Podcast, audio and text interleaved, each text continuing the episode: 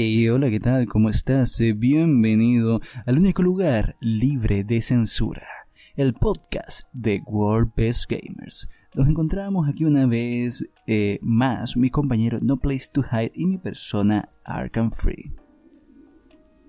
Hola gente, ¿cómo están? Soy Jonathan Griffith, no Place to Hide acá, y estoy un poco con las pelotas eh, por el suelo porque me acaban de censurar en Facebook otra vez, me acaban de bloquear, me acaban de bañar por, por decir a la gente que no sea marica, que deje de llorar por, por un librito de God of War de mierda que estaba saliendo. Ay, Dios, la puta madre que lo parió, estoy recaliente. Estoy como... Eh, bueno, eh, hoy es el episodio número 26 de World of Gamer Podcast, tu podcast semanal, el elegido por la gente y toda la, toda la boludez. Y, y, bueno, chicos, tenemos un par de noticias acá que vamos a estar leyendo por arriba, ni siquiera las redactamos porque te, te, tenemos los huevos así de grandes. Y, y bueno, nada, las vamos a leer directo de la fuente porque somos así jodidos. Crédito, crédito a quien corresponda. así que no, no, tampoco tenemos. Tampoco tenemos encuesta semanal, no tenemos una mierda. Este, este episodio va a ser, va a ser una cosa. Uh, sí, este es el capítulo menos trabajado de todos, la verdad. Esta semana no tenemos ganas. Y bueno, va a salir lo que salga, loco. Así que bueno, vamos a empezar con un par de noticias eh, más o menos relevantes que salieron esta semana. Empieza mi amigo Arkan y cuando quieras. Bueno, y eh, la primera noticia creo que es una de las más importantes, la más relevante, la más esperada. Bueno, no sé si es la más esperada, pero me, eh, es la que más me llamó la atención. Y a mi compañero acá y es de Fallout, que tendrá su propia serie de televisión de mano de Amazon y los creadores de Westworld. El proyecto contará con la colaboración de Todd Howard y eh, muestra su primer teaser que estarán viendo acá en el, podcast. Cualquier cosa, el enlace estará en la, en la descripción. Y bueno, esa es la noticia XD. Este Fallout es una de las mayores sagas de juegos de todos los tiempos, comentan Joy y Nolan en un comunicado. Cada capítulo de esta alocadamente imaginativa historia nos ha costado incontables horas que podríamos haber pasado con amigos y familiares. Muy buena esa. Así que estamos increíblemente emocionados F. de trabajar con Todd Howard y el resto de brillantes lunáticos de Bethesda en darle vida a este inmerso subversivo y oscuramente divertido universo junto con Amazon Studios. Este no es el único proyecto de gran calado dentro de Amazon quienes trabajan desde hace tiempo en la serie del Señor de los Aliños, ni tampoco la única serie de videojuegos anunciada estos días. Este, donde la cosa de una semana se ha anunciado una serie de disco Elysium, un anime, un anime de The World Ends With You, y otro anime más, esta vez de Cyberpunk 2077 con Akira Yamaoka y el director de Gurren Lagann. O sea, esa, esa prometedora como no tienes idea. Y bueno, ¿qué te puedo decir de Fallout? ¿Qué te puedo decir de Fallout? Solo jugué el 1 y el 2. No puedo opinar de los demás, pero el 1 y el 2 me gustaron mucho y aprendí aprendí que 99% no es seguridad de nada. No, no, es como XCOM, ¿viste? Por, más, por, ese, ese 1% te puede cagar la vida. Y, ¿Y sí? y bueno, esper, esperemos que, que, no venga bogueada de, de, fábrica la serie y que la verdad no se pasen por el culo la temática eh, de, de, de, la, de, las políticas ocultas, las series, las conspiraciones y todas las boludeces esas que tiene Fallout que, que son la, la, joyita del pastel. Este post-apocalipsis nuclear tan único, tan eh, retrofuturista que, nos encanta a todos, ¿no? La verdad es que, si bien la, vienen cagando hace rato los de Bethesda con Fallout, Fallout 4, Fallout 76 y demás, eh, eh, hay que reconocer que es una de las mejores sagas de, de videojuegos que hay por ahí. Es una lástima que ya no, no, no se vea nada serio de Fallout así. Porque Fallout 4 como que quedó medio a la mitad y medio cortando, el sistema de diálogos era una poronga. Eh, otras cosas que no sean los tiros o la, o la jugabilidad así más, más normalita eh, no cambiaron mucho. Y fueron para peor, eh, al contrario. todo el tema del roleo y toda la boludez esa se, perdió bastante en Fallout 4. Esperemos que en el 5 lo hagan mejor, ¿no? Y esperemos que, bueno, algo de estas boludeces así muestren muestren ¿no? Eh, las diferentes facciones, eh, la hermandad del acero y cosas así que se, se vean en la serie estaría muy bueno.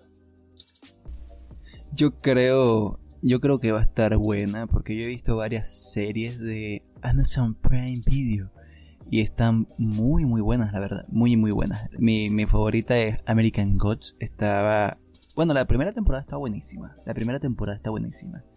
Luego está esta que se llama God Omens, Buenos Presagios, que también está muy interesante. Trata vainas de religión y, anticristianismo. Muy, muy, está muy buena, está muy buena. Así que creo que creo que puede salir algo interesante. Creo que puede salir algo bueno de allí. Lo único que vi de, Amazon Prime fue esa propaganda que daban en YouTube cada 5 segundos, que era los dioses son reales y crees en ellos. que te saltaba esos 5 segundos de, American Gods eh, en los anuncios de YouTube. Es lo único que vi. no, pero la serie está buenísima, la serie está, te la recomiendo. Pirateala, pirateala, está buenísima. La voy a piratear, sí, sí. Estate seguro que lo voy a piratear. no la voy a pagar. Eh, sí, el actor ese, ¿cómo se llama? ¿El viejito este? No sé. Laburó en Hércules y, otras más. No sé, my friend, yo no soy bueno para recordar nombres. Pero todos saben de quién están, de quién estamos hablando. Sí. Laburó en Game of Thrones también, en la que bueno, vivió solo un capítulo. Eh, spoiler. Pero bueno, pobrecito. Eh, en fin, eh, siguiente noticia, siguiente noticia. El Souls-like espacial Hellpoint ya tiene fecha de lanzamiento definitiva y nuevo tráiler que lo vamos a dejar acá en el podcast. Uno de los muchos juegos cuya llegada a tiendas se ha visto comprometida por la crisis del COVID-19 este año es Hellpoint, un Souls-like futurista firmado por el equipo canadiense Cradle Games. Originalmente se trataba de que pudiéramos haberlo disfrutado en abril, pero se retrasó hasta ahora, hasta julio, creo que. Em, a través de un nuevo tráiler eh, que vamos a dejar de nuevo acá en el podcast. Sus responsables anunciaron que Hellpoint iba a estar disponible en PC, PlayStation 4, Xbox One y Nintendo Switch el próximo 30 de julio. Y por supuesto, eh, este autoproclamado híbrido de Dead Space y Dark Souls ya se puede reservar. Eh, y está muy barato, está como 300 pesos así que vayan a fijarse en Steam. Eh, si quieren vamos a dejar un link en la descripción. Eh, también tiene una demo que es como que actúa como secuela de este juego que está gratuito. Así que si quieren probar el juego pueden, pueden probar esa demo que, está bastante bien. Eh, bueno, este video que vamos a mostrar en el podcast está enfocado al multijugador cooperativo, al estilo Souls, al estilo, al estilo de Soler que bueno, como no puede ser de otra manera, funcionará mediante invocaciones, como también lo hacen en los Souls. Los espectros se distinguirán entre sí por un patrón de colores. Sin embargo, no se sabe si habrá PvP, o sea, jugador contra jugador, así, invasiones. Solo Jolly Cooperation.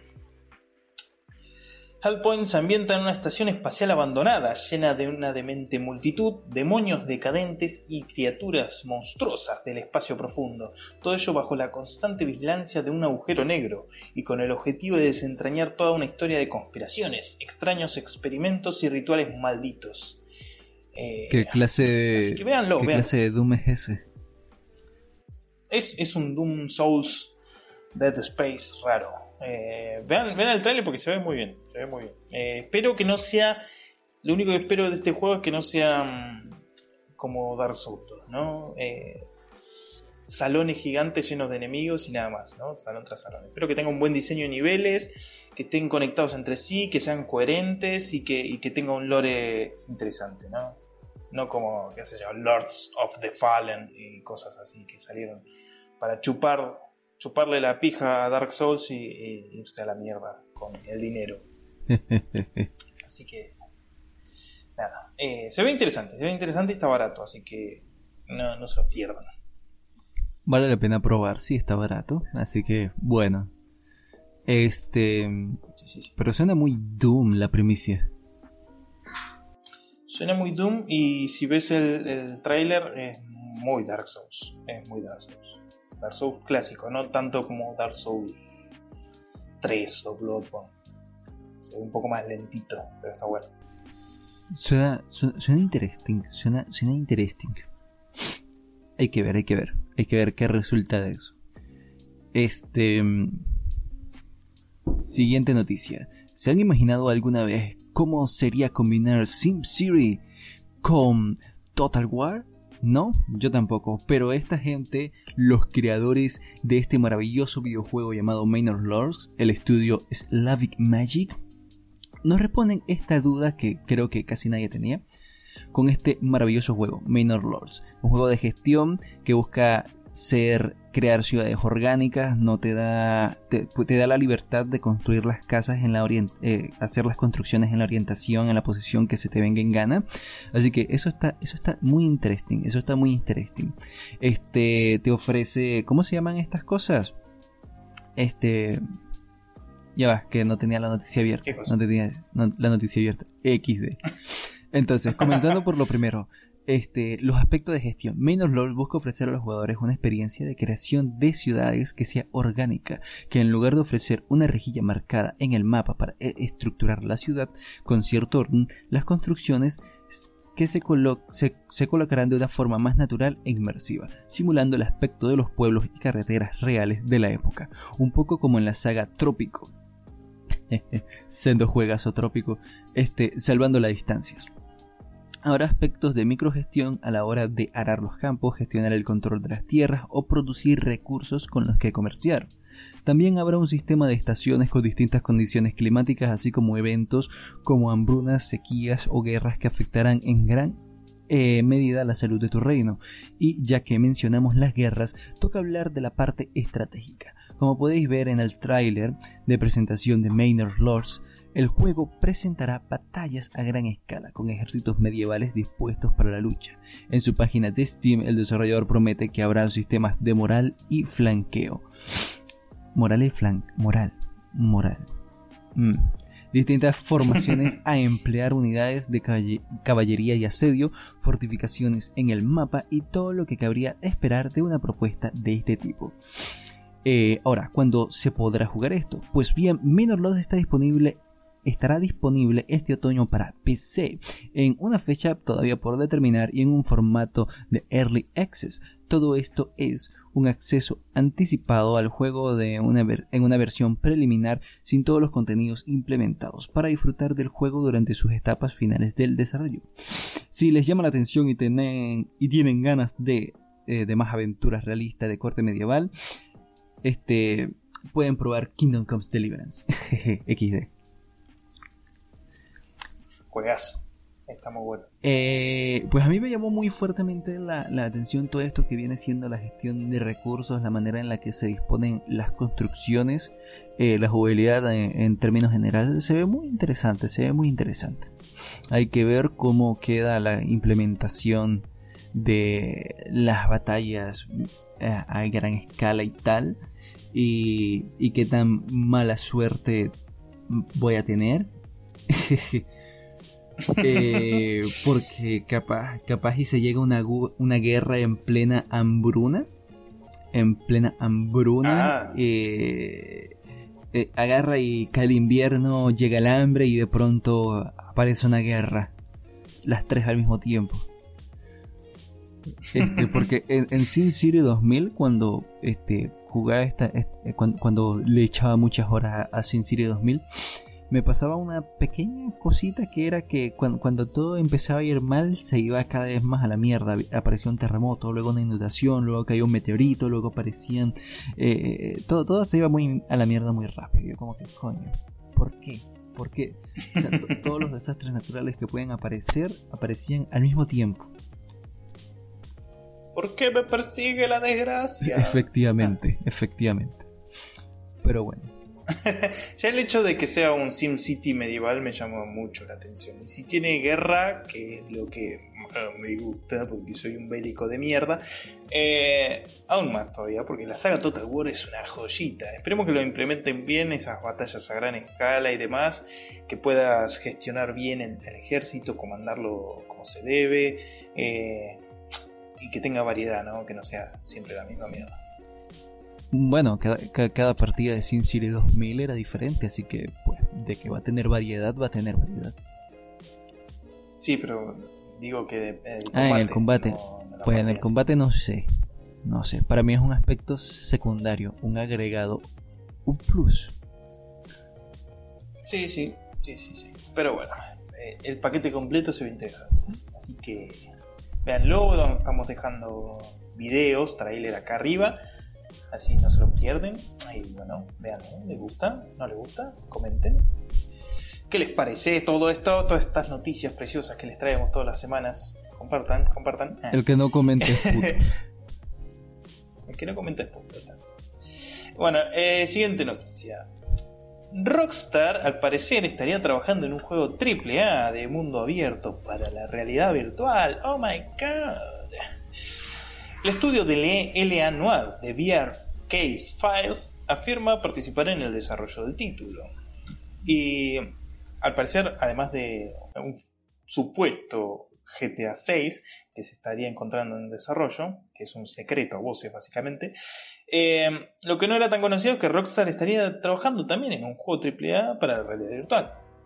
A través de LinkedIn, el estudio Video Games Deluxe de Sydney, responsable de este, esta versión VR de L.A. Noir, ha ofrecido una actualización sobre el estado del estudio para recordar que tienen puestos de trabajos abiertos, no sin antes señalar que trabajan en este supuesto juego de Rockstar. Eh, vamos a leer esta cita que dicen acá uno de los desarrolladores. Dice, tras, tras, terminar el bien recibido por la crítica L.A. Noir de VR Case Files, nos estamos preparando para un nuevo proyecto, un título AAA de mundo abierto en VR para Rockstar. Comienza la publicación del estudio disponible en LinkedIn, que vamos a dejar un link acá en la descripción. Eh, 2020 marca nuestro séptimo año trabajando en exclusiva para Rockstar desde Sydney y estamos emocionados por afrontar este innovador proyecto, dicen los desarrolladores. Tras esto, Video Games Deluxe recuerda a sus seguidores de la red de empleo que andan a la casa de nuevos trabajadores para el proyecto en sus oficinas de Sydney. Desde programadores con experiencia hasta expertos en motores, diseñadores y animadores pero eso no quita que todas las miradas estén puestas en la primera parte de su mensaje, donde, por lo que parece, Rockstar prepara una gran aventura de mundo abierto encima, para la realidad virtual, cosa que no se había visto hasta ahora. Con el estreno de Half-Life Alyx, este año la realidad virtual ha dado grandes pasos en cuanto a la inmersión y el realismo que ofrecen sus mundos, y además en las historias, que pueden ser de corte largo como juegos normales, que ya era hora, ¿no? También. Eh, y, en una nueva con una nueva generación de consolas a la vuelta de la esquina. Parece que Rockstar quiere ser la siguiente en ofrecer una experiencia que atrape a los jugadores. Desde la compañía principal no se ha pronunciado nada acerca de este título, por lo que se deduce que la publicación por lo que se deduce la publicación de LinkedIn parece que habrá que esperar un tiempo para conocerlo. Hasta entonces, eh, nada, estén a la espera de, nuevos anuncios que vamos, cualquier cosa la vamos a publicar acá, la vamos a comentar o la vamos a publicar en la página. Cualquier cosa que se sepa. Eh, no sé qué les parece esto, qué esperan de, un título VR para de Rockstar para, la siguiente generación de consolas, o para PC, lo que sea. Pues. Eh. Pues. No sé, no sé, no sé qué esperar, la verdad. No sé qué esperar. Siendo Rockstar, espero animaciones pesadas, eh, eh, mucho diálogo, muchas referencias al cine, eh, misiones insalteables. si das un paso en falso, fallaste la misión y cosas así. Cosas que hace Rockstar, ¿no? Cosas maravillosas.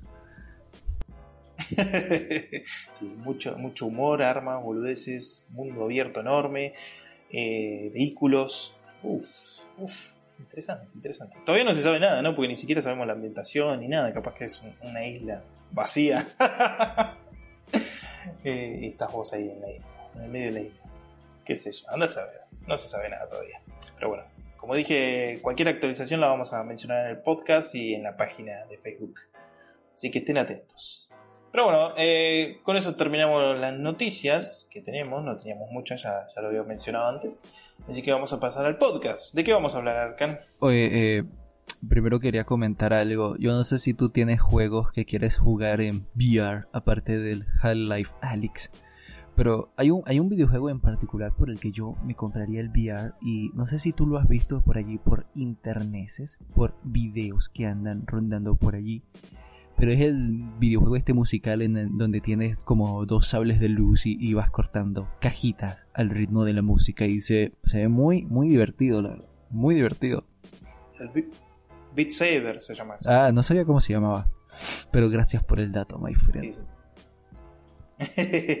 sí, es un juegazo. Se ve, muy divertido. Además, le puedes agregar las canciones que quieras, todo, cualquier cosa. Es una locura. Sí, eh, eh, ese y, tipo. Y es muy simple. Sí, ese tipo de juegos a mí me encanta. Me encanta. Eh, por ejemplo, en, PC, aparte del Super Hexagon, en, tengo este. Jugaba mucho en su momento. Jugaba mucho en su momento. Jugaba mucho hace un tiempo. El, el Osu en la versión de de... ¿Cómo se llama esto? De Osumanía. Que es como un teclado. Que utilizas las teclas. Porque el, el, oso normal no me gusta que utilizas el ratón para deslizar el, la bolita. Por, por los no me gusta. Es, me, da paja esa mierda. Me gusta lo del teclado. Y el, el Guitar Flash el Guitar Flash, que lo jugaba porque un amigo está obsesionado con esa mierda y el tipo se, se, jugaba, se, jugaba las canciones más difíciles que hay. Yo como que tú eres, tú eres, tú eres un vicioso loco. Yo creo que solo jugaba eso. Yo juego de ritmo, no soy muy fanático, que digamos. He jugado Guitar Hero, Rock Band y boludeces así.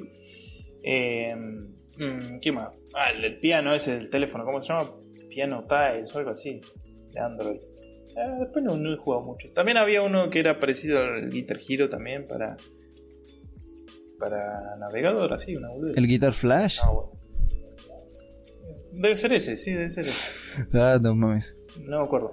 Este, hablando de eso, hablando de eso, eh, Rock Band era la única serie buena que pasaron eh, de live action por por Disney XD. Yo no sé si tú la viste. No, no la Pero estaba buenísima, estaba buenísima. Era muy, moderno. Era muy buena. Esa y una que se llamaba este ah no me acuerdo cómo se llamaba pero iba de, de, un tipo que le gustaba que tenía una banda de rock pero sus padres estaban obsesionados con el punk. No sé si llegaste a escuchar de ella. Una serie sí sí una serie. No, no te acordás de... Mira que yo veo poca televisión, pero vi esas dos series. Esa y, los hechiceros de Waverly Place, que era muy divertida. Muy divertida. No sé si... No, esa, esa, esa sí la vi un par de veces, pero casi nada. No sé si ahorita me, me daría la misma gracia que cuando la veía hace un tiempo, pero recuerdo que era divertida. Este. Y ya debe tener como 10 años ya esa serie. La puta madre, nadie te preguntó cuánto, cuánto tiempo tiene la serie. Estás viejo, aceptalo, este... Acepta la venida de Dios. ah, otra serie que me gustaba mucho ver era la de. Ah, se me fue el nombre de esta, pero era, era muy buena. La Ah, la de Hannah Montana. bueno, yo también veía Hannah Montana. estaba entretenida, estaba muy entretenida. Tienes que admitir que los salseos que se lanzaban allí están buenos. Me gustaba el personaje del padre, me caía. Sí, era, era, era muy buena onda. Que es el padre real de Miley Cyrus. Ah, la puta madre. No sabía ese dato. Datazo. Datazo, datazo, ¿viste? Ah, bueno, pero ahora sí, vamos con el podcast. Este. Los temas que, íbamos a tratar hoy eran clásicos modernos. Eh, básicamente las cositas, las pobres cositas feas que nadie votó. Sí, sí, las obras, las obras de, anteriores encuestas. Sí, sí, sí, Este podcast se va a llamar así, pobre cosita fea.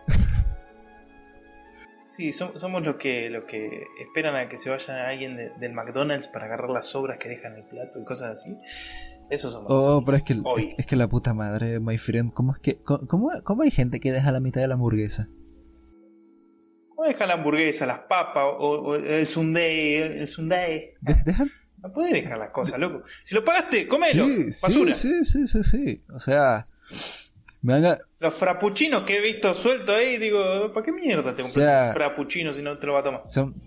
Y, y, lo dejan ahí en la mesa, son asquerosos encima. Sí, encima. O sea, no, no, no puedes hacer así. Al menos llévatelo para tu casa o, o, o, envuélvelo y déselo a un vago en la calle, no sé. Sé, buena onda, no, no, no, no lo dejes ahí entero.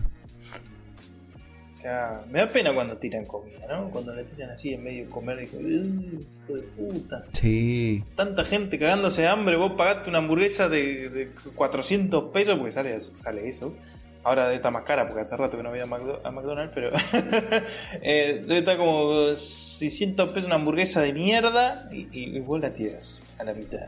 No, no, no. Muy mal, muy mal, muy mal.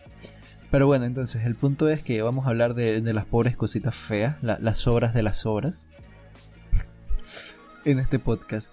Y voy a empezar por el tema más cortito, que, bueno, por el tema que voy a hacer que sea más cortito, ya que mi compañero acá no, no, no tiene experiencia en ello, que es eh, de hardware viejito y las posibilidades de cara a 2020-2021. Y es...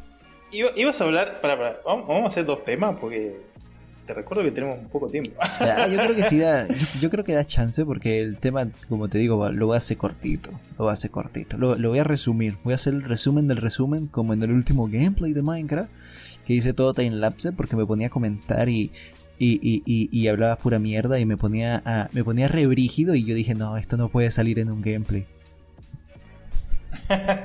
bueno, dale, empieza así, terminamos rápido. Este, pues bueno, pues bueno, me este, no sé si acá la gente sabrá de esto, pero muchos piensan que para jugar este, en alta calidad, a 120 frames, eh, eh, en, Full HD, necesitas las últimas mierdas que han salido y tal. Pero no es así, eso, eso es mentira, eso es totalmente falso. Con componentes del 2010, incluso antes, con componentes DDR2, o sea, checa lo viejo que son. Puedes jugar muy bien hoy en día todavía. Muy, muy, muy bien. Este, por ejemplo, DDR2. Sí, DDR2 es, es, bastante viejo. Pero todavía se puede utilizar para jugar. Todavía se puede utilizar para jugar bastante bien. No vas a jugar este eh, a, a 240 frames, pero puedes tener unos 60 estables en gráficas medias en prácticamente todos los juegos. Aunque hay juegos como el, el, Red Dead 2 que tienen unas órdenes de instrucciones más pesadas que ya, ya casi no mueven eh, los componentes del DR2, pero todavía todavía hay bastante todavía hay bastante hardware viejito que rinde estupendamente bien. Y el ejemplo que iba a dar era precisamente el montaje que diseñé para mi compañero acá. Este, que cuesta. ¿Cuánto que costaba? ¿30 mil pesos? Eh, sí, más o menos. En pesos argentinos, sí. Ahora está un, poquitín más caro, pero. Como 30 mil pesos. Como 30 mil pesos. Una PC que te rinde lo mismo o, más. Debería rendir más. debería rendir más que las PC. overclockeadas, sí. Sí eh, overclockeada rendería muchísimo más, muchísimo más. Ya, eh, ya de stock, el, eh, para los que sepan un poquito, el, el, procesador es un Xeon. Y este Xeon rinde más que un FX 4800, ¿era? Déjame, déjame reviso los componentes. Déjame reviso los componentes. Que tengo por aquí la PC sin coco. PC sin coco. Sí, sí, sí. sí. Ves nombres. el texto, el texto. Ah, bueno, el, procesador es un Xeon X3430, ¿verdad? Y es más poderoso que un FX 4300. Eh, es más fuerte que un 4300. Eso eh, ya viniendo de fábrica, de stock, sin overclockear, sin o, haciéndole el overclock, o sea, subiéndole la frecuencia, este, llega a estar mucho más. Y lo interesante es que es un procesador que no, no calienta tanto. No calienta tanto. Entonces, viene bien, viene bastante bien, viene bastante bien. el hecho de que un procesador tan viejo rinda tan espectacularmente bien y hay que tener en cuenta además el precio del procesador que está este está en 6 dólares este procesador cuesta 6 dólares eh, teniendo en cuenta el precio de este procesador pues, y la potencia que te ofrece, pues está prácticamente, es, prácticamente gratis el procesador. Este y el resto de los... 6 dólares, imagínense comprar algo acá a 6 dólares. No hay nada acá. De componentes de PC a 6 dólares, nada. Ni siquiera la RAM. bueno. No, ni siquiera la RAM, no. El hecho es ese. Si ustedes tienen una, una, una si alguien aquí en el, en el, en el, en el que escuche este podcast tiene una tarjeta madre que averigüen, averigüen si tienen tarjetas madres por allí que sean de socket este 1356 eh, 1356 eh, tarjetas madre tipo la H55 de, de Intel eh, pueden, pueden, pueden, mejorar su PC muchísimo poniéndole este procesador. También hay otros procesadores de, que rondan esta, esta gama que sirven para esta misma tarjeta gráfica, eh, esta tarjeta, eh, para esta misma tarjeta madre, que están en torno a los 50 dólares, pero son procesadores de 8 núcleos de 12 hilos. Y, o sea, 8 núcleos, 12 hilos, por 50 dólares no consigues nada hoy en día de procesadores nuevos. Y estos procesadores te rinden bastante, bastante bien. No te voy a decir que te rinden lo mismo que estos procesadores nuevos, pero te rinden bastante bien. Este, por ejemplo, te puedes conseguir por tan solo este, 15 eh, mil pesos eh, una tarjeta madre con dos procesadores Xeon. Y estos dos procesadores Xeon juntos, así sin hacerles overclock, equivalen a un Ryzen 7. Equivalen a un Ryzen 7, estos dos procesadores juntos. O sea, ese es el poder que tiene esto. Eso es el, o sea, estamos hablando de que con 150 dólares estás obteniendo el poder, el rendimiento de un procesador eh, de 300, de 300, 400 dólares. ¿Ves? Entonces... Hay que saber combinar, ¿viste? Sí, es, cuestión... Eh, la cuestión con el, con el software viejito es que tienes que saber buscar, tienes que saber qué es lo que estás buscando eh, para poder obtener un montaje excelente por un buen precio. Aquí es la calidad-precio, viejita. La calidad-precio. Como Xiaomi. Sí, sí, sí. Este, esto aplicado a las PC. Esto aplicado a las. Entonces, bueno, si tienen una. ya saben, si tienen una, una, PC que sea de socket este, 1366, que sea de 1155, este, placas madres de, que ronden estos. Eh, eh, esos sockets créanme que se pueden montar sendos PC gamers con, con, con esas madres, sendos PC gamers. Y bueno, esto, esto, era el pequeño inciso acerca del software viejito de, eh, eh, súper resumido, el resumen del resumen, sin ahondar demasiado en, tecnicismos ni, mierdas de este. Eh, si quieren saber más acerca de esto o si tienen la, placa base, me envían un mensaje a la página o me preguntan por el grupo, por el grupo de, de, Discord o por el grupo de Facebook. Y yo con gusto les armo un montaje adecuado a sus posibilidades económicas. Sí, Él es Alexander Estrella, para que, aquellos que lo quieran contactar dentro del grupo de Facebook o algo así, porque no, no, tiene el nombre de Arkham Free en, en, su perfil. y si no, escríbanle a la página directamente, ya sea World by Gamers o a su página personal Arkham Free. Sí, sí, sí. Este. Sí, cualquier cosa estaré ahí pendiente. Si necesitan ayuda, pues aquí estoy yo para este darles entrada al mundo del PC Master Race viejito. El presupuesto se los cobro yo a la salida. Pero bueno, vamos a empezar con los clásicos modernos. ¿Qué tenés para ofrecer hoy, Arkham? Oh, un clásico moderno que acabo de terminar. Este, ando hablando muchísimo de este juego, pero lo, es, que, es, que, es que está buenísimo. El de Hex. El de Hex. Lo considero un. Estás a full con The Hex. Hace tres podcast que estamos hablando del de Hex. Está buenísimo, my friend, está buenísimo. Ya, ya lo he terminado dos veces y, y, se pone mejor. Eh, si tomas, dependiendo de algunas decisiones que tomas, algunas cosas se vuelven más fáciles o más difíciles. Está bello el juego, está bello. ¿Pero consideras un algo que se puede ser un clásico a futuro?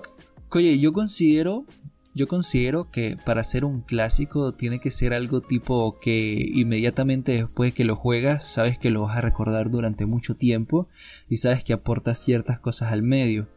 No sé si el eh, The Hex aporte cosas novedosas o cosas tal al medio, ya que es un batiburrillo de, de, de, es un masacote de, de muchas cosas, de muchas referencias, de muchos tal.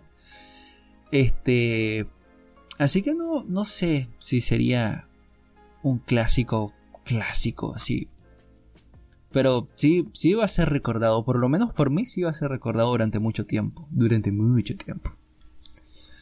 Claro, ese es el tema, que para ser, para ser considerado un clásico moderno tiene que ser eh, un juego que sea reconocido por el público, eh, que, sea, que marque un, no sé si un antes y un después, pero más o menos, eh, que, que, aporta algo nuevo. Mm. Dead Space. Dead Space. Puede ser un, clásico mm. moderno. Tiene una jugabilidad muy diferente para un shooter en tercera persona. Este... Yo creo que antes del Dead Space, eh, Resident Evil 4 vendría a ser un clásico moderno en todo caso. Pero es que... es el que marcó, es el que marcó el, la signa para todos estos shooters del de Resident Evil 4 para adelante. Todos los shooters al hombro, así, todos los shooters modernos que, tienen la vista al hombro, eh, salieron básicamente clonados a, no clonados, pero eh, copiando la fórmula de Resident Evil 4. Incluso el Resident Evil 5, que básicamente Resident Evil 4 en África. Con negros. Con negros, sí, sí. Eh, por eso, no sé, hay, hay, que ver la raíz también, ¿no? De todas las mecánicas que tienen los juegos, porque eh, no puede decir, qué sé yo, que, no sé, el Tomb Raider del 2013 sea un clásico moderno, porque en realidad se inspira, qué sé yo, en Uncharted, que, que se inspira en otras cosas y así que a su vez también se inspira en los Tomb Raider viejos, entonces es medio raro. Que igual me parece una pija, pero eso es cosa aparte. Este, no, yo digo, yo digo, yo digo Dead Space. Clásico. Yo digo Dead Space, un clásico, moderno? por lo novedoso que es en el aspecto del terror y la inmersión, ¿sabes? Y que mucha gente tiene en alta estima la saga Dead Space, el 1 y el 2, el 3 no tanto. Pero el 1 y el 2 son severendas joyas, eh, son este masterclass en lo que viene siendo este eh, ¿cómo se dice esto? Inmersión en, la ambientación de terror y todas estas cosas, me parece excelente, me parece excelente. De todos los componentes de la interfaz están, eh, son, es súper minimalista. Todo, eh, la, vida en el traje, la vida en el traje, la munición que se ve únicamente en el arma, este, todo, todo está, eh, todos estos pequeños detalles de la interfaz que están reducidos al propio personaje son cosas eh, espectaculares. El inventario que se abra eh, con, eh, de esta manera con el holograma y tal. Está, está, está muy bien logrado todo lo que viene siendo la inmersión y, la... Este, ¿Cómo se llama esto? La, la inmersión junto con la jugabilidad. O sea, este... Es, es increíble, es increíble porque... No, no sé cómo expresarlo correctamente. Sería como es, otro nivel, ¿sabes? Eh, siento que fue uno de los primeros juegos que logró este nivel de inmersión que, que en todo momento sientas que eres parte de y que en ningún momento te es parte del videojuego, que es más, que yo siento que es lo que buscan, que es lo que busca el, videojuego en sí, hacerte sentir que eres parte de, que, que formas parte real de, de esto, que estás allí, siento que es lo que que es lo que busca este, este mundillo. Sí, está bueno, está, me, gusta mucho eso, que la interfaz sea parte del mundo y todo eso. Es una de las cosas que más me gustan, ¿no? Pero creo que me saca un poco de, del mundo el, hecho de que tengas una guía que te diga dónde tenés que ir para o sea, apretas un láser y ya te dice por dónde tenés que caminar, esas boludas así, me rompe un poco las pelotas. Y también los jumpscares que tiene que son muy baratos algunos, también me rompe un poco las pelotas. Pero, oh, pero es que sí, el juego es muy bueno. No, podía ser perfecto. Pero no, no, no, yo, no, yo no, no, lo podría considerar un clásico moderno a tal punto.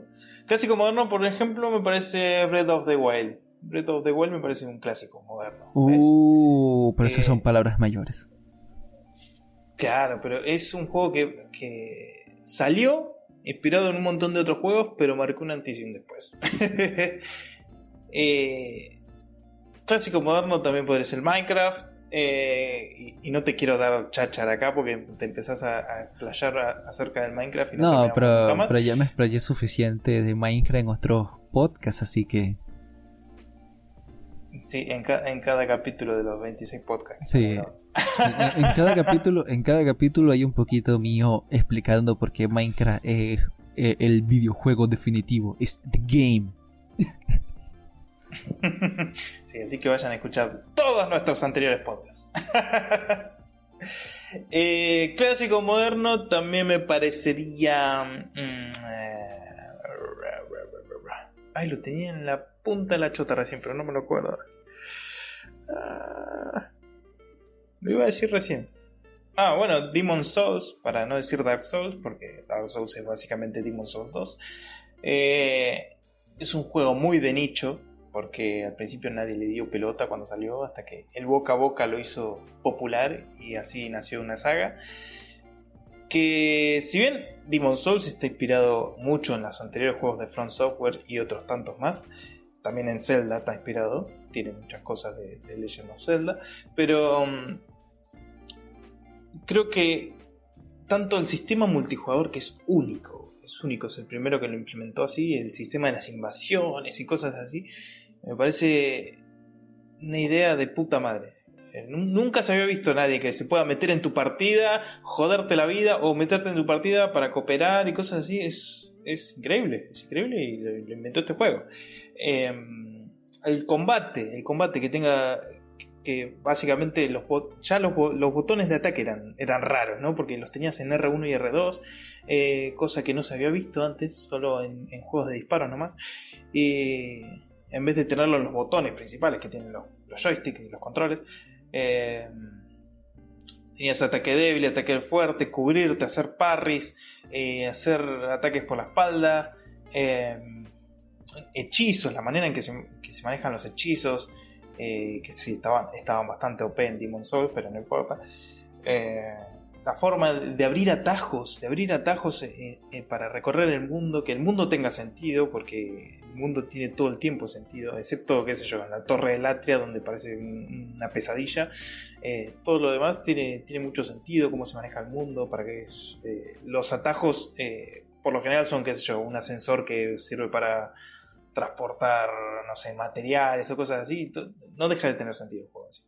Tiene un lore que, lo tenés que descubrir sí o sí, no sé, leyendo las descripciones de los objetos, por algún NPC que te hable o alguna o sea, las cinemáticas que tiene solo te muestran a, los, jefes nomás y te muestran cómo aparecen nomás. No tenés nada que te explique qué mierda está pasando en, ningún momento. Entonces, la inmersión está ahí. No tenés ni minimapa, no tenés eh, ninguna flechita que te diga dónde tenés que ir. El mundo lo vas explorando vos, como quieras. Eh, y eso, eso, es básicamente eso. Eh, es una locura de juego y me sorprende que esa cosa haya salido y que a pesar de que, bueno, no fue un éxito inicialmente, se haya convertido en una saga tan enorme como lo es el día de hoy, ¿no? Eh, me parece que Demon Souls es un clásico jugador. Por todo eso. Y más, mucho más que seguramente me estoy olvidando, ¿no? También tiene un, se mandó muchas cagadas ese juego. Se mandó muchas cagadas, pero se perdona, ¿no? Es un juego que salió de nicho, básicamente. ¿Qué, otro? A ver, Splatoon. ¿Qué tenés? Pero Splatoon, a ver, perdón, pero te encuentro, te encuentro peros a todo, ¿no? Pero Splatoon es un shooter de mierda, más. En no, sí, no si bien un tiene, un montón de cosas, ¿no? No, es un shooter, de mierda más. Es un shooter donde lo principal no es matar a los enemigos. Y eso es muy diferente, muy diferente. Tienes que, tienes que, tienes que, primero que nada, las armas son, son de pintura, así que es como un, ¿cómo es que se llaman estos juegos? Este, en la vida real. Este, donde, el paintball. Ah, sí. El paintball. este, e, es básicamente eso. Ya, había un juego de, paintball, ¿no? Había un mod de, de Counter Strike donde las armas eran de paintball. Así que no es el primer shooter no letal. Mira, yo, yo solo escucho puras excusas para no valer mis clásicos. ah, sí, sí. Bueno, sí, comentando, no te corto más. ah, e, e, eres, eres una de mierda, marico. Por eso te banean en Facebook. Por eso me bloquean 30 días, la puta madre que lo Sí, sí, sí.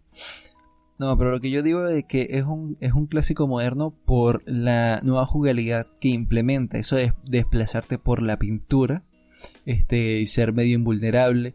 Eso de, de, las armas especiales, la, variedad que hay entre ellas, la sinergia que hacen.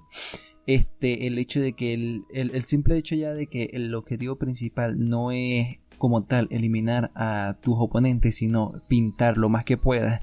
Y en una partida seria no ves a gente tratando eh, siempre de, eliminar al otro, sino ves que están ya desde el principio pintando todo lo que pueden. Eh, son cosas que marcan una diferencia entre los shooters genéricos normales que hay y eh, un Carlos Duty este o, un Gear of War que ya pertenecería más a, este tipo a, este género. Que, que eso pues porque no, no es el objetivo principal no es el objetivo principal eh, eliminar a tus oponentes como tal sino pintar el escenario. Ya esa mecánica eh, es fantástica es fantástica. Es la mecánica central que me lo que pasa es que tú, no lo has jugado tú, tú, no, tú tienes que ver lo divertido que es pintar el escenario No, digo que no sea divertido, me parece un juego excelente, pero no, sé si considerarlo algo que vaya a inspirar a futuros juegos, a, crearse de tal manera. Em, juegos de pintura así, donde hay que pintar el escenario, hay varios. No es el primero, no es el cosa. Por eso me, choca un poco el, hecho de decir que va a ser un clásico moderno, cosas así. Eh, pero está bien, está bien. Eh, está bueno que haya más juegos menos violentos, que no sea el, objetivo siempre sea matar al enemigo, lo cual me parece ridículo porque puedes hacer un juego prácticamente con cualquier cosa y por eso es que existen tantos simuladores. Eh, el, link, link acá arriba que va a aparecer la etiqueta a, los simuladores que recomendamos. Eh. por eso hay tantos juegos de, qué sé yo, trabajos y boludeces así que, que no son violentos prácticamente. Porque las mecánicas de videojuegos no se tratan solo de matar. A pesar de que el 98% de los juegos, y los juegos que vamos a nombrar acá, ¿no? También se tratan de matar y, tienen muerte en, sus mecánicas, ¿no? Pero eh, está bueno que sigan saliendo juegos así, no por, no por el hecho de ser violento, sino porque no es necesario. Sim City 2000 es un clásico moderno o es un clásico clásico? 2000 ya pasaron 20 años básicamente del 2000, así que no sé si no es un clásico moderno. Mira, no tenías que decir cuánto tiempo ha pasado. Puto. Estamos en 2020. Este, no hacía falta, no hacía falta. Este. Además, SimCity 2000 no fue el primer SimCity. SimCity salió antes que SimCity. Sí, pero SimCity es la edición a la que yo le dediqué más tiempo. Pero eso, eso no cabe acá, no cabe el tiempo que le hayas dedicado. cabe el hecho de que punto, un clásico moderno. El, o no. punto es un clásico moderno o no. No, es un clásico de la edad de piedra. Es un clásico clásico. Este. la antigua Grecia. XD. Este, Leanoir. Eh, clásico de que del género de detective. podría ser, podría ser. No es el primer juego tampoco de detective. No, porque está, está Deadly Premonitions. Sí, pero ese juego es una verga. Es muy divertido, Martín. muy divertido. es divertido por lo mal hecho que está, pero después es una mierda. El juego es una chota. Es, tan malo que es bueno. Sí, básicamente por eso la gente lo sigue, lo sigue jugando, porque es tan malo que es bueno. Eh, eh, clásico moderno, los juegos de Batman podrían ser los Arkham. Creo que marcaron antes y después para los juegos de superhéroes, básicamente. No sé, salió en una época donde salió Deadpool 2 y tenía mecánicas de combate muy similares. También estaba el Spider-Man que tenía mecánicas de combate muy similares y tal. y creo que salieron todos casi al mismo tiempo. Combate. Pero no es el combate, sino el hecho de, cómo maneja, ¿no? Las herramientas, los puzzles, el, ambiente. Eh, porque después todo lo demás es muy genérico en Batman, ¿no? Pero si combinados funcionan muy bien. El diseño de niveles, eh, la mecánica así medio metroidvania del, del, asilo, Arkham, eh, las herramientas, los gadgets, eh, porque después tiene todo. O sea, básicamente ah, los Batman Arkham son básicamente un Assassin's Creed, pero... yo creo que... ¿Cómo los combina? Yo creo que yo creo que Assassin's Creed es más un clásico moderno que Batman.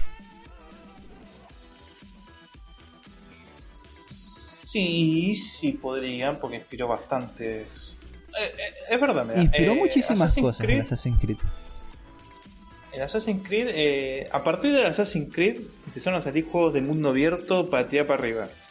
Y eso es verdad. Este, a partir de Assassin's Creed. La, la, la mecánica esta de vista de águila que se usa. Bueno, no, no es exactamente vista de águila lo que se usa en, Batman, no, pero es parecido. Es prácticamente lo mismo la usan en casi todos los juegos, incluso en The Last of Us. ¿Ves? Entonces, eh, entonces yo creo que eh, Assassin's Creed sí es un clásico moderno en toda regla. ¿Y Prince of Persia sería un clásico viejo? yo creo que es un clásico clásico, my friend.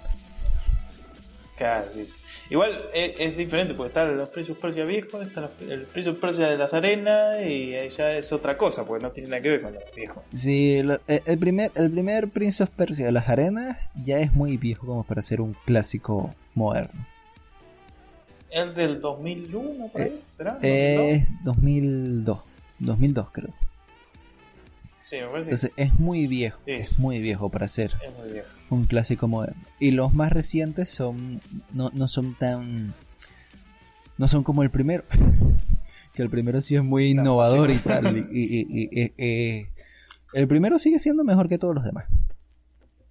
No es por menospreciar a los demás, pero es que el primero tiene muchas cosas que como que se van perdiendo a, a lo largo de la saga. Principalmente, principalmente la fluidez de los movimientos. Sí, se ven preciosos. Al día de hoy se siguen viendo super fluidos ese juego. Wow, quizás, quizás los jóvenes lo ven y dicen, no, qué, mierda de gráficos, pero ese juego es precioso. Que, que ha envejecido muy bien, por cierto. Sí, sí, sí, sí. Porque no es realista, eso es lo que tiene, ¿no? Estos juegos viejos que no, que no tratan de ser super realistas son los que mejor se ven. Sí, sí. Y, eso es lo que eso es lo que uno debería buscar siempre, ¿no? Diseñar juegos que no que no vayan tanto por el realismo gráfico. Eh, pero ahora es más fácil hacer videojuegos realistas que tener un estilo propio. Sí, sí, eso también es muy cierto. Después tenés juegos como, qué sé yo, Dishonored, que parecen básicamente un cómic más que, que, que realista, pero aún así se va a seguir viendo bien a futuro porque por el estilo que tiene. Deus, Deus Ex y Dishonored son clásicos modernos.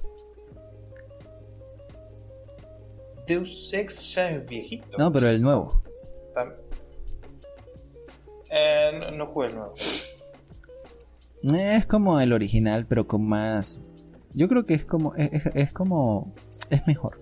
Es mejor en el sentido de que tienes muchas más. Este. Opciones. Y el Dishonored, el Dishonored es lo mismo que Deus Ex, con poderes místicos. Sí, básicamente. El Bioshock, el eh, Bioshock. ah, ahí está, bueno, ese sí, ese sí es. Pero también podría considerarse Half-Life 2 un clásico moderno. ¿Tú crees? Salió en 2000. No, 2000. 2004 no, 2000. No me acuerdo. 2008 salió Team Fortress 2, ya, así que ya había salido No recuerdo. Mm. Otro clásico moderno podría ser Skyrim. El Team Fortress 2 también. Yo creo que. Sí, también. También, sí, sí, sí. Pero ya estaba Team Fortress antes. Sí, pero el Team Fortress 2. Team Fortress 2 es básicamente. Es diferente. Es básicamente el primero, pero con, con, estética cartoon y cosas así. Porque, o sea, los, rangos, las habilidades, las distintas clases ya las tenía, más o menos. Pero igualito. No sé por ejemplo, Half-Life 2 innovó mucho en, lo que son el uso de las físicas, innovó mucho en lo que, eh, bueno, las animaciones, también la, forma de la jugabilidad, eh, pero más que nada las físicas y cómo funcionan en el entorno y la jugabilidad lo evolucionó completamente. A partir de ese juego cambió todo. Más que nada en los shooters, pero en casi todos los géneros del, videojuego se pueden notar inspiraciones de Half-Life 2. Minecraft no. Pero. Eh, no, porque no tiene física, básicamente. Oh, sí, sí tiene. La arena tiene física. La arena sí cae. La arena cae. Em, Skyrim. Skyrim te decía, decía yo que, puede ser un clásico bueno. Si bien no reinventa la rueda, pero creo que hizo muy accesible los RPG a casi todo el mundo. Mm. Y además el sistema, el sistema de leveleo que tiene para las habilidades y cosas así, la alquimia, boludeces así, eh, creo que lo maneja muy bien. el sistema de rol lo maneja bastante bien también. Bueno, es que... No es, no es que lo haya inventado porque salió Oblivion, salió Morrowind antes, pero eh, yo creo que Skyrim le abrió el mundo del RPG a, mucha gente. No, pero es que, es, que Skyrim es muy diferente a Oblivion y a Morrowind. En especial a, Morrowind. Son, son eh, conceptos jugables distintos. Este, si bien van por la misma línea, son conceptos en cuanto a jugabilidad eh, muy diferentes. El, el Skyrim vendría siendo eh, como el Monster Hunter World de la saga Monster Hunter. Es el que accesibiliza todo. Así que podría, sí, sí, eh, es un clásico moderno. Además de que es un juego que todo el mundo, yo no, pero la mayoría de las personas han jugado, conocen. Sí, sí, sí. Yo no, porque no puedes pescar. Yo, eh, eh, yo creo que empecé a jugar RPG pues, de haber jugado Skyrim. Me, me adentré tanto en el mundo, en el personaje, en, las decisiones que puedes tomar, eh, en las habilidades, como las deberías y todo, y después empecé a ir a jugar otros RPG. O sea que senda entrada de RPG que, que tuve. Sí. Podría ser. O sea, si yo me metía a un juego donde tenía que leerme todas las características de, las estadísticas del personaje, boludo. Me iba a volver loco y no iba a querer tocar un RPG nunca más, pero agarré Skyrim, se me hizo accesible, se me hizo fácil, se me hizo... También a su vez tiene sus complejidades y cosas así, pero eh, que, para entrarle es fácil, es fácil, es muy fácil. Y está bueno eso. Está bueno que no sea eh, hostil al jugador, ¿no? Está bueno eso. Está bueno eso. Algún día lo jugaré y te diré qué tal. Sí, sí, sí. Algún día. Está bien que ya, ya tiene sus años, ¿no? Salió en 2011, pero eh, yo creo que puede considerarse un clásico. ¿Y The Witcher? The Witcher está complicado. Está complicado porque bebe mucho de otros juegos. Lo hace bien, lo hace muy bien, pero en otras cosas también las hace muy mal. Eh, The Witcher. The Witcher 2 podría considerarse un poco mejor, a mi parecer. Porque The Witcher 3 no necesitaba ser un mundo abierto.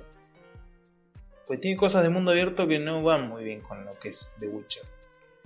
Eh, si bien la exploración está muy bien y todo lo que quieras, básicamente estás el 90% del juego siguiendo los puntitos en el mapa, en el minimapa. Lo cual te rompe tanto la inmersión, te rompe tanto el culo también, porque si no tenés el minimapa no sabes a dónde mierda está yendo. Eh, entonces, lo necesitas o lo necesitas. Porque si alguien te puede decir, sí, seguí el camino de derecho, todo lo que quieras, pero si es el camino te terminas perdiendo, básicamente. No es que. Y, los objetivos que tenés te llevan de una punta del mapa a otro todo el tiempo. Y es así. Entonces, yo creo que hizo cosas muy bien como hizo cosas muy mal. El sistema de leveleo de los enemigos, básicamente, en The Witcher 3 es una cagada. Eh, porque podés matar a una bestia enorme y después que después un, ladrón de mierda con un nivel más que vos te va a cagar matando de dos golpes. Y ah, eso es clásico. Y vos sos, el, brujo, sos el, el, witcher.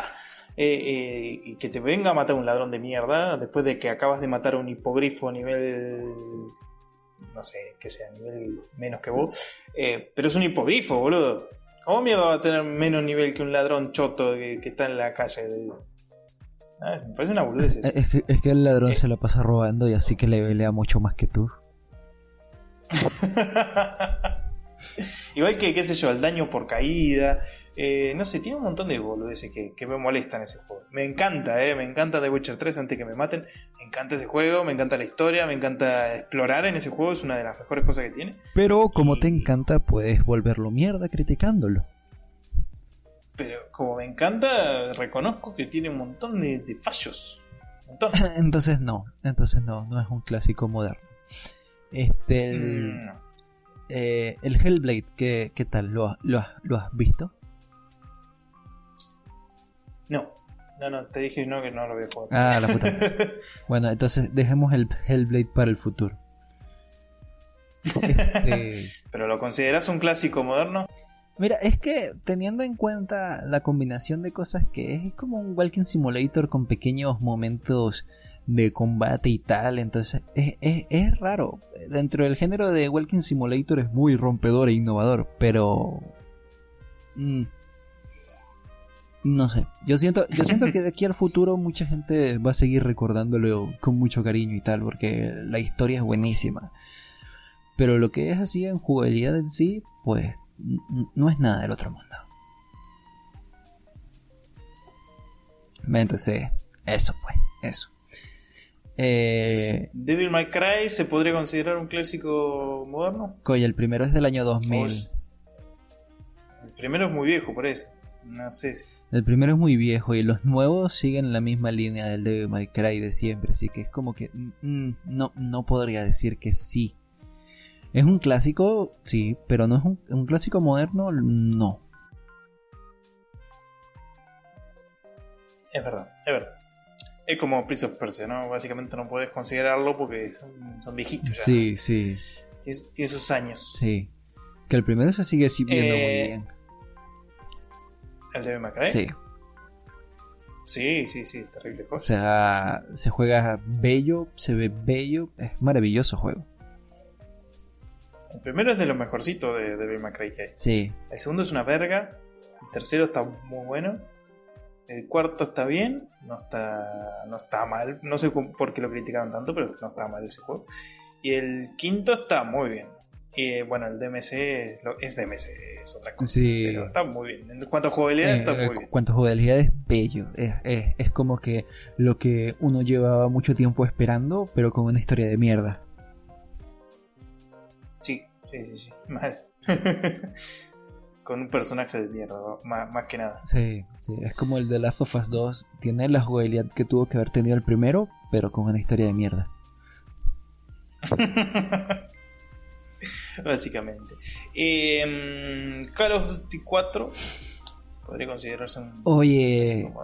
Mm, mm, no sé. Mm. El 4 trajo un montón de cosas, ¿no? Cambió, ya desde de, vamos, cambió de la jugabilidad del ambiente de la Segunda Guerra a la guerra moderna, cosa que no se había visto antes. Eh, pero para mí cambió más que nada en lo que es el multijugador, en los shooters modernos. A partir de Call of Duty 4 empezaron a salir. Eh, cada juego quería tener su multijugador. todos los juegos, ¿eh?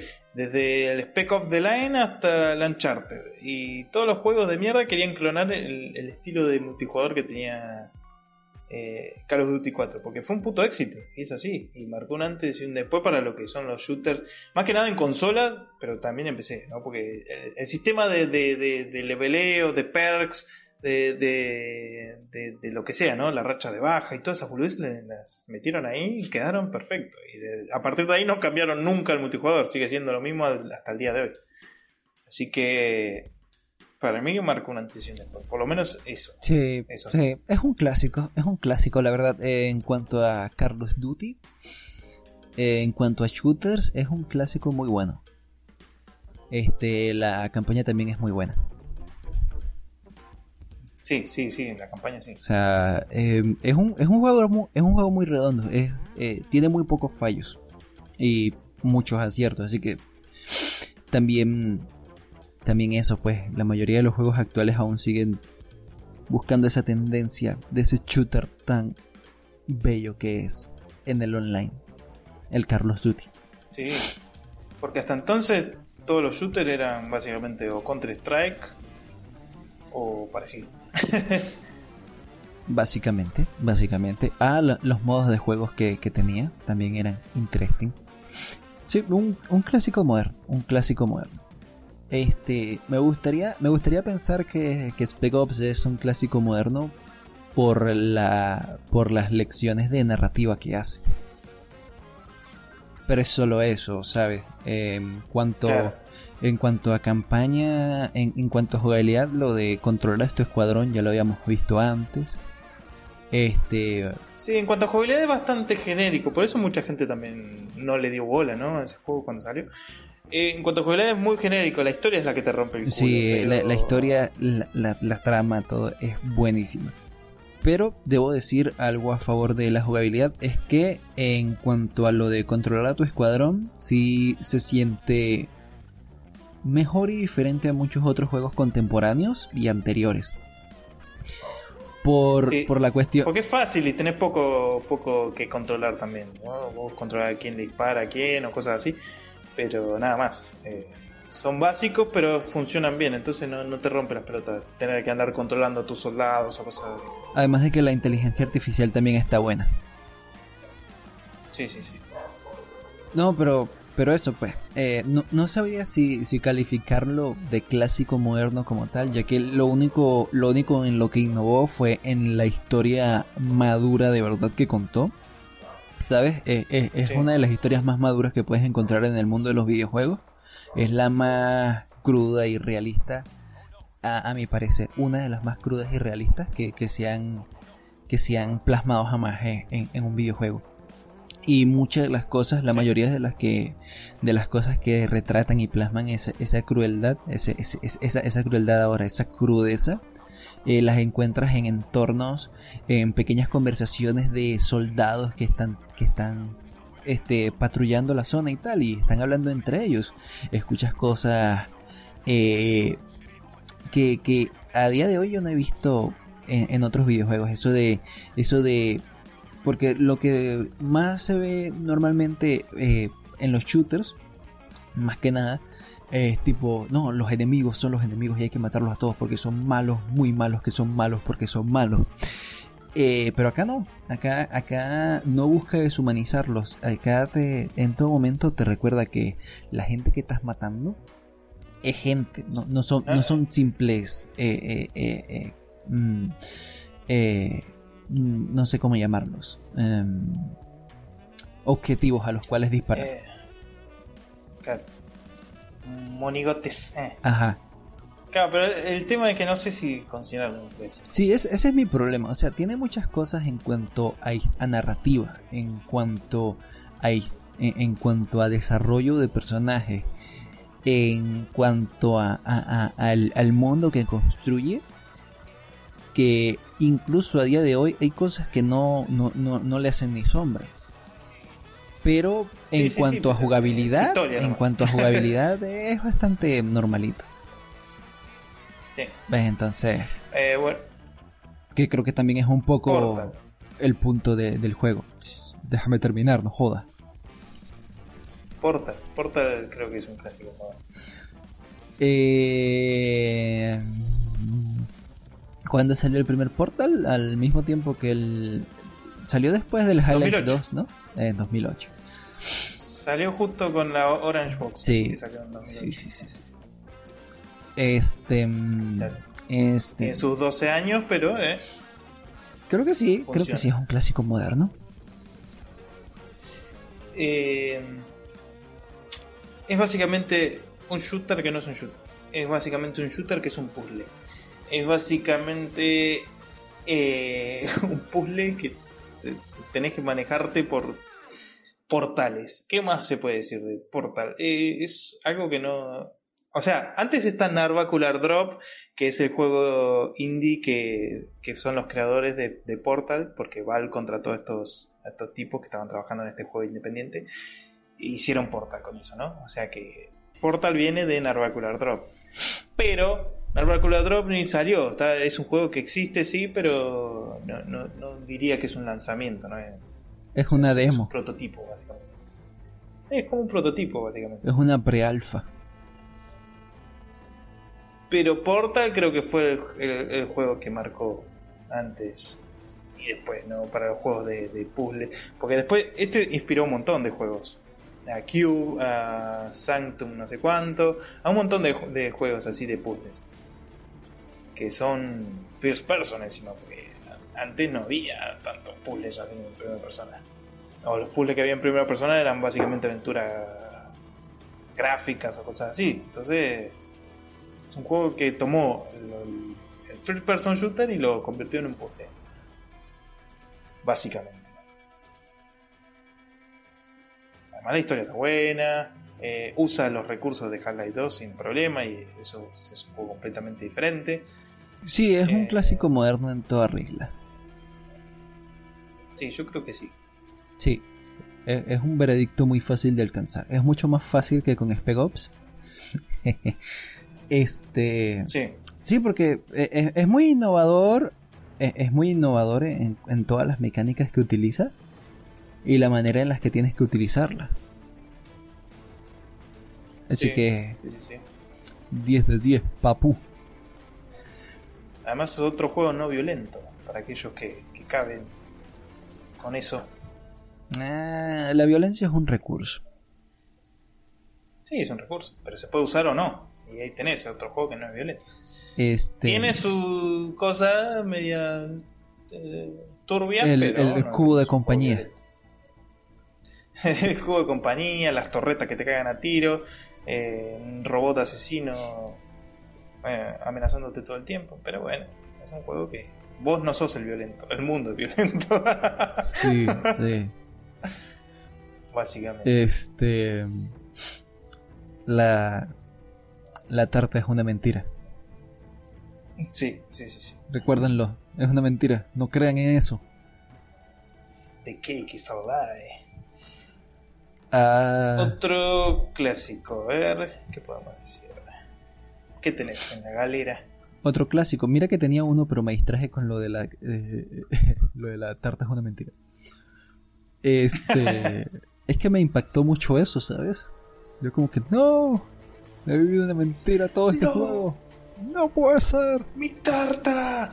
Me encanta cómo exagera todo ese juego, porque lo de la tarta es una mentira. O sea, yo no esperaba una tarta al final del juego, pero como te lo dicen así, es como que. Es como que te comes un poco el verso ahí. Y la tarta, y la tarta, no, ¿cómo puede ser una mentira? Pero en realidad a nadie le importa la tarta. o como el cubo de compañía, ¿no? Ah, te hacen quemar el cubo de compañía, no, el cubo de compañía, no. Pero en realidad es un cubo de mierda, vos lo agarrás y lo tirás a la mierda pero el juego te hace encariñarte con el cubo de compañía. a, la fuerza te hace encariñarte.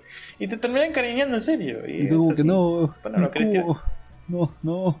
El cubo, el cubo tenía sentimientos. Sí. El cubo me hablaba. este. Eh, otro clásico moderno, ¿cuál podría ser? Eh,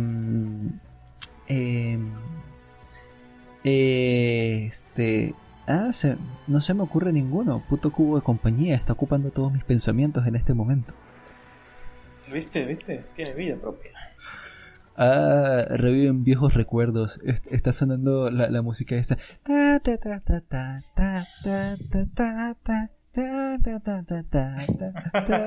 Mis recuerdos con el cubo de compañía.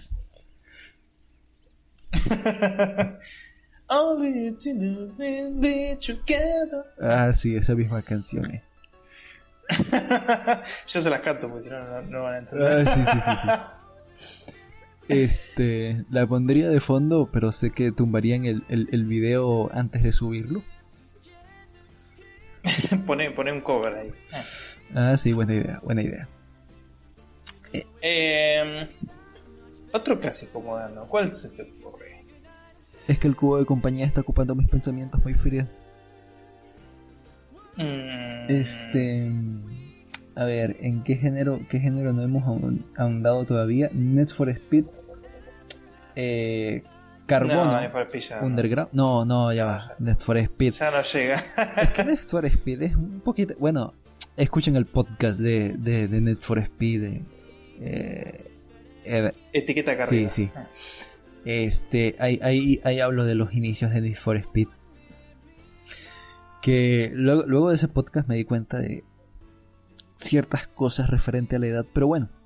Eh, un clásico moderno. Un eh, clásico moderno. Alguna estrategia, pero la estrategia parten todo de lo mismo, ¿no? No, pero XCOM también tiene como 20 entregas antes de XCOM. Enemy Unknown. Eh... pero, pero ese es el mejorcito que he jugado. ¿El primer juego de cuándo? ¿De 93 me parece? Eh, creo que sí, sí. Eh, XCOM no cuenta, ya, ya es muy vieja la saga. No, eh, tiene mi edad. 27 años. Estás viejo Gil. Un clásico moderno, Undertale. Sí, sí. Podría considerarse un clásico. Sí. Otro juego no violento. Ahí tenés, mira, otro juego no violento que puede ser violento si querés, pero no lo es. Eh, Undertale. Eh, yo no lo he jugado. manejar. Pero me dicen que está bueno. ¿Nunca lo jugaste? No. Piratear, son dos segundos. Eh, jugarlo, está bueno, muy bueno. Eh, es un juego que trata a los enemigos como algo más que NPCs, que básicamente eh, le da una pequeña personalidad a cada enemigo, que puede, enemigo entre comillas. básicamente es hacerte amigo con el mundo, entender un poco la historia también que va atrás media oculta. Tiene, tiene también su, su historia media perturbadora detrás. Eh, tiene varios caminos a elegir, tiene como 30 finales ese juego. O sea, son tres los principales, pero de ahí parten un montón que son distintos. Eh,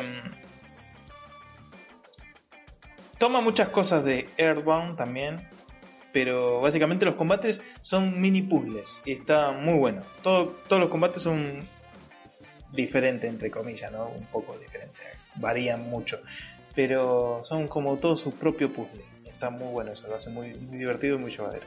La música es excelente en ese juego, es lo mejor que existe. Eh, es de lo mejor que pueden escuchar hoy en día, en serio. hay un montón de, soundtracks inspirados en Undertale. Eh, incluso pueden encontrar cover que muchas veces también lo ponemos acá de fondo en el podcast. cover de, la música de Undertale, que es excelente. A modo de jazz, a modo de cualquier estilo de música, van a encontrar algún cover de Undertale.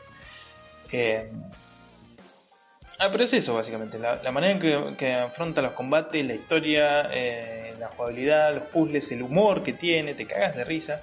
Inspiró un, montón de, indies y juegos eh, más, más grosos eh, de maneras muy positivas, de no usar siempre la violencia, de, que no es el único recurso, de que eh, de tratar a los enemigos como algo más que enemigos. Marcó un montón lo que es la, industria en sí del juego, más que nada los indies. Pero sí, yo creo que Undertale es un antes y un después dentro de los indies. Mm, Recuerda, cojan hay enemigos que no van a entender nunca con palabras. Este. pero sí con, sí con minijuegos. Este. ¿Ya jugaste Katana Zero? No. Ah, bueno, F. Este. Siguiente propuesta por mí era. Se me olvidó. XD. Este. Puta madre con el cubo de compañía, my friend.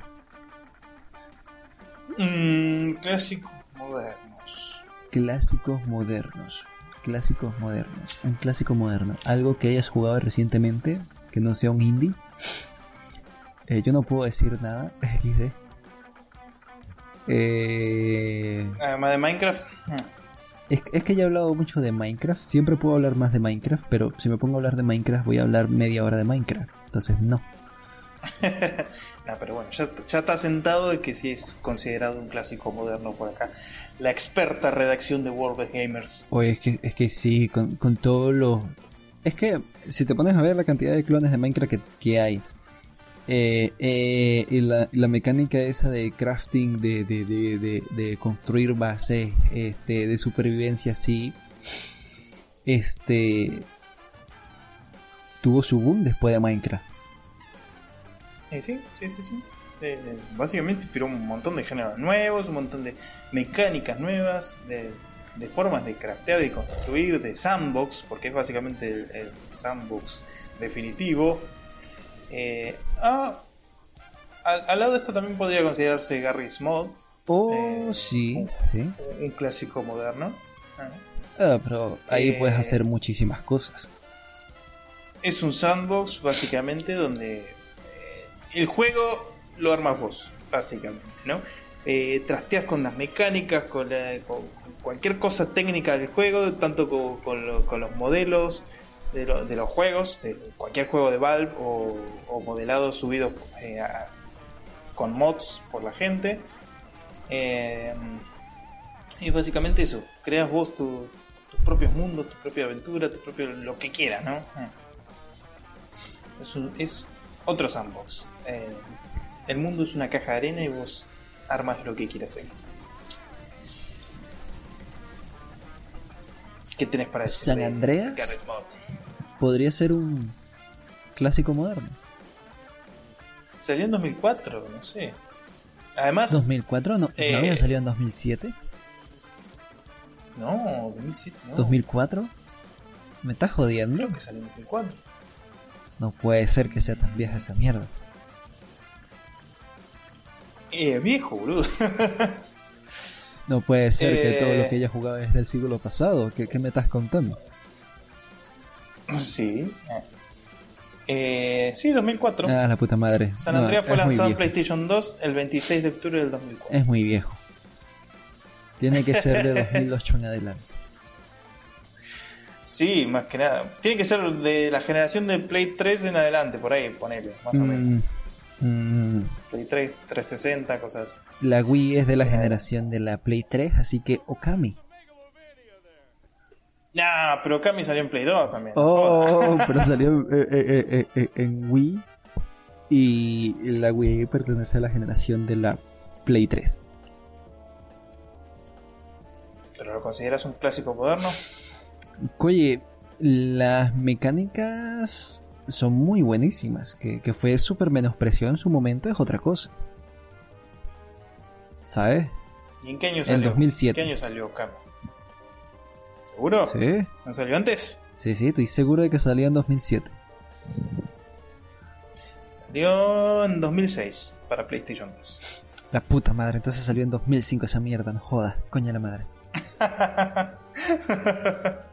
Este, whatever, no es un clásico moderno. Continuemos hacia el futuro. Eh, clásico moderno. Un clásico moderno. Un clásico moderno. ¿Has jugado. Amnesia. Oh. Amnesia podría considerarse.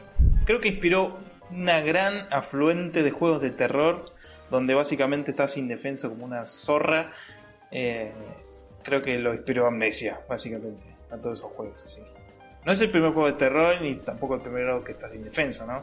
Está Clock Tower y cosas así. Ah, pero, Slender tuvo un estuvo antes de Amnesia. Pero Slender.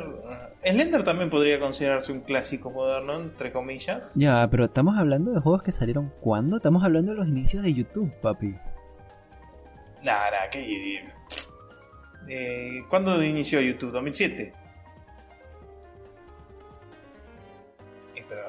Slender no es de los inicios de YouTube, es mucho después. No, es, Slender y Amnesia son los inicios de YouTube. No, son el inicio de la popularización de YouTube y de sus gameplays de terror y la gente gritando como marica, pero no es de los inicios de YouTube. Que a, todo YouTube era el, gato tocando el teclado así como un pelotudo. Eh, Eso es el inicio. ese video es maravilloso, hay, hay que ponerlo. es un clásico, eso es un clásico, ¿eh? pero seguramente debe tener copyright y me van a querer cagar el, el, video, así que no lo voy a poner. ¿eh? Sí, ese video tiene eh, copyright, papi. Y sí, algún Gil se lo debe comprar, ya, tiene licencia propia el gato de puto. Puto gato de mierda. Em, oh, pero pon la parodia de Matt. Sí, sí, eso sí. Tu, tu, tu, XD. Este. Slender salió en 2012, mira. Slender. Ahí te digo. 2012 salió. Slender The Game. No, pero te ya... The 8 Pages. ¿El, ¿El primer Slender salió en 2012? Sí. The 8 Pages. ¿Y, y Amnesia? ¿Salió antes? Amnesia, Amnesia salió por ahí también. Amnesia. No, no salió Amnesia Clínica. XD. para, para, ya te digo, ya te digo. Quédense con nosotros, chicos. Salió en 2010. Salió en 2010, entonces Amnesia. ¿Viste? Amnesia puede considerarse. Amnesia es el clásico moderno de terror eso inspiró toda esa tanda de juegos tipo Alien. ¿Cómo se llama este? Alien. No, pero es, es, distinto porque eh, Alien recorre, recurre a un terror psicológico y Amnesia es un juego de miedo. Que su, su, su, su evento se basa más que nada en los screamers y en las mierdas que saltan en la pantalla. Así que es un juego de miedo, no de terror. No, no es un juego de. Tiene su onda de terror psicológico. A mí me cagaste las patas jugándolo nomás. No, no, eh, que tú eres una marica. Yo soy un marica, sí, pero eh, el juego tiene esa tensión. No sabes dónde está, básicamente como el protagonista, por eso se llama amnesia. No sabes dónde está, no sabes cómo moverte, eh, qué, qué, pasa en el castillo, por qué el tipo se vuelve loco en la oscuridad, cosas así. Tiene su onda terror psicológico. Tiene terror psicológico. Pasa que estás indefenso, no es terror psicológico como Silent Hill, por ejemplo. Eh, bueno, depende. Eh, eh, tienes el Shattered Memories donde estás indefenso. Es una verga. Ese juego es buenísimo, my friend. Ese juego es una chota. Es buenísimo. Ah. Lo que pasa es que no sabes apreciarlo. o clásico moderno, además de, de Amnesia. Amnesia. Este. Eh, no sé, no lo sé, no lo sé. Algo con que cerrar el Simulator. Eh, puede ser, puede ser. Eh, creo, creo que inició el movimiento de los simulators, ¿no? De los simuladores eh, random. sí, creo que inició el, todo el tema esto de los simuladores flasheros de cualquier pelotudez Sí, me parece que lo inició Surgeon Simulator, por eso Estoy seguro de que inició eso, el Surgeon Simulator, que es muy divertido, es muy divertido. Es un juego, es un juego básicamente que recurre a las físicas y a la mecánica para que el jugador haga cualquier estupidez. Y de ahí salieron un millón de juegos. El Goat Simulator, el Bread Simulator, el Octodad, eh, un montón, ¿no? Un montón de, simuladores así, flasheros, de mentira y, que son muy divertidos y que básicamente eh, se hicieron famosos por YouTube, igual que Amnesia. Sí, o YouTube se hizo famoso por eh, ellos, una de las dos. También, las dos se retroalimentaron de, su basura. No, pero eh, yo creo lo de YouTube se hizo famoso por Amnesia y por Slender, porque recuerda que en esa época el, todavía los foros tenían más fuerza que YouTube. Sí, Sí, no sé si tanto. 2012 ya O sea, estaban los creepypastas de, de, Slender antes de que esté el juego, ¿no? Pero en lo que es los gameplays y cosas así, ya había pasado esos años, ¿no? 2002. Sí, pero YouTube todavía no era tan fuerte. Eh, más o menos, más o menos. Ya había youtubers grosos ahí en esa época. Deja de pensar en tu. deja de pensar en tu papi Musca. Oh, Musca, volvé. Pero bueno. Vamos a, hacer, vamos a hacer una oración al dios Musca con un chupito de vodka.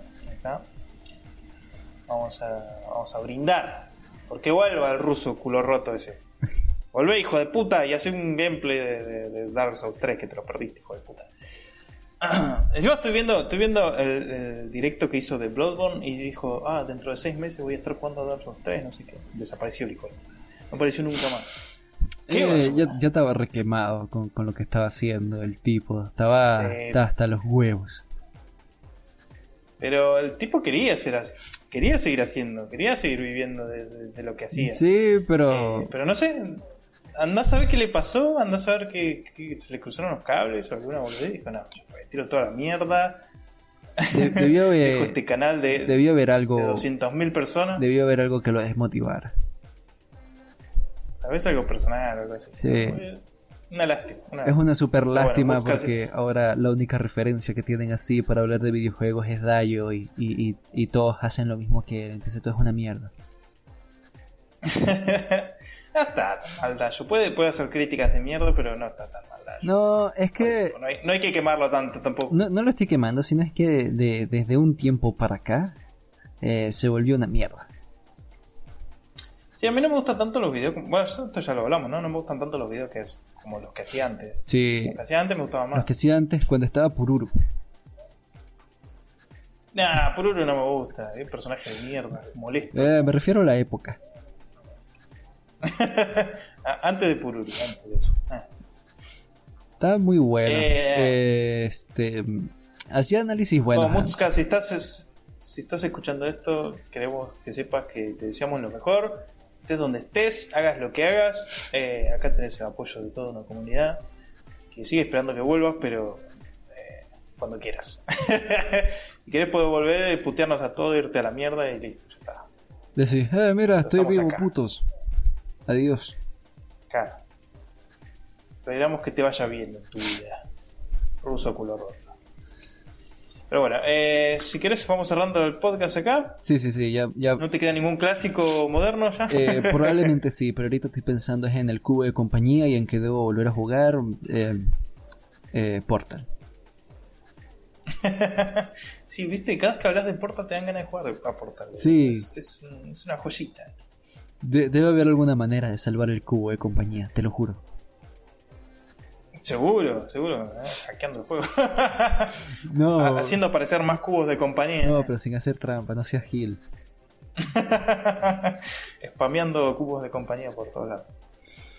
Este, capaz y te puedes llevar un cubo toda la partida contigo y, te llevas el cubo de compañía y, el, y, el, cubo de compañía para el cubo de compañía. Creo que no haya salido un mod de Radman. ¿Viste esa historia eh, secundaria que aparece en, cómic y todo eso? Eh, Seguro que no hay. El tipo que es el que, es, el que escribe los mensajes en la pared y cosas así. Tendría que haber un mod de eso, estaría bueno. El tipo llevaba un cubo de compañía en la espalda, por eso me acordé. Eh, debería haber, debería haber. Luego revisamos. Si existe, hablamos de eso en el podcast siguiente. dale, dale. Pero bueno, vamos a ir cerrando el podcast. Eh, vamos a presentar nuestras redes sociales para que las visiten. Si gustan, si no les gusta, bueno, no las visiten, hagan lo que quieran, que sé yo, no soy su padre. Eh, primero que nada, tenemos nuestro Facebook, donde me acaban de bloquear. Tenemos nuestro Facebook, donde subimos noticias, eh, memes, juegos gratuitos y un millón de cosas más, súper divertidas, entretenidas, gameplays, videos, todas boludeces así. Todo lo que subimos directo va a nuestra página de Facebook. World Gamers. Así que lo pueden encontrar ahí. Además de eso, tenemos nuestro grupo de Facebook donde publicamos las encuestas semanales que se hacen acá en el podcast, para el podcast, para elegir los temas de los que vamos a hablar. También leemos sus comentarios que dejamos que dejen ustedes ahí justo en esa encuesta, así que si quieren que aparecer en el podcast o algo así, comenten dichas encuestas. Las encuestas van a tener una etiqueta que dice World by Gamer Podcast, así que se van a dar cuenta. Eh, eh, no sean boludos. Eh, también pueden publicar lo que quieran ahí, su propio contenido, sus memes, sus videos, noticias o lo que sea, que nosotros lo leemos, comentamos, nos cagamos de risa. pueden interactuar con nosotros o con, cualquier miembro de, la comunidad, así que aprovechen y únanse. También tenemos nuestro Twitter, nuestro Twitter, eh, donde estamos publicando un poco más ahora últimamente. Retuiteamos noticias, eh, tuiteamos juegos gratuitos, tuiteamos memes, boludeces, un montón de cosas divertidas que pueden encontrar por ahí, por la red social del texto. Ahí está ahí. Tenemos nuestro Instagram, donde publicamos todo el contenido que se publica en la página de Facebook, pero a modo visual. O sea, lo que son memes, fotos, videos, juegos gratuitos y todo. En modo foto lo van a encontrar ahí en nuestro Instagram. También tenemos, bueno, tenemos nuestro canal de Discord, que está el link ahí abajo en la descripción, que se pueden unir para charlar entre nosotros, charlamos, nos cagamos de risa, organizamos partidas, hacen lo que quieren ahí, nos putean si quieren, eh, está todo ahí, está todo ahí. Queda todo en familia. Así que únanse, la invitación está ahí abajo. O sea que entran al link y ya se unen tranquilamente. Em, también tenemos nuestro Spotify, donde se sube este podcast en formato audio para que lo escuchen mientras limpian su casa, mientras eh, juegan a otra cosa, mientras juegan jueguitos también, lo que quieran. Em, mientras limpian la habitación, van a trabajar, hacen lo que quieran, ¿no? Ahí tienen, pueden escucharnos a nosotros hablar de pelotudeces y, clásicos modernos y discutir sobre si Minecraft lo es o no. Ah, que sí lo es, ya, lo aclaramos que sí.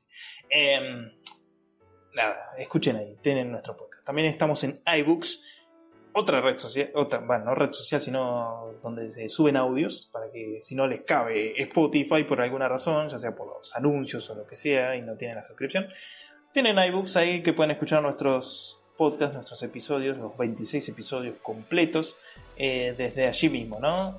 Si les gusta, pueden bajarse la aplicación desde Play Store o iOS o lo que sea y escucharnos desde ahí. Eh, y nada, creo que ya nada más. Con esto vamos cerrando este podcast semanal.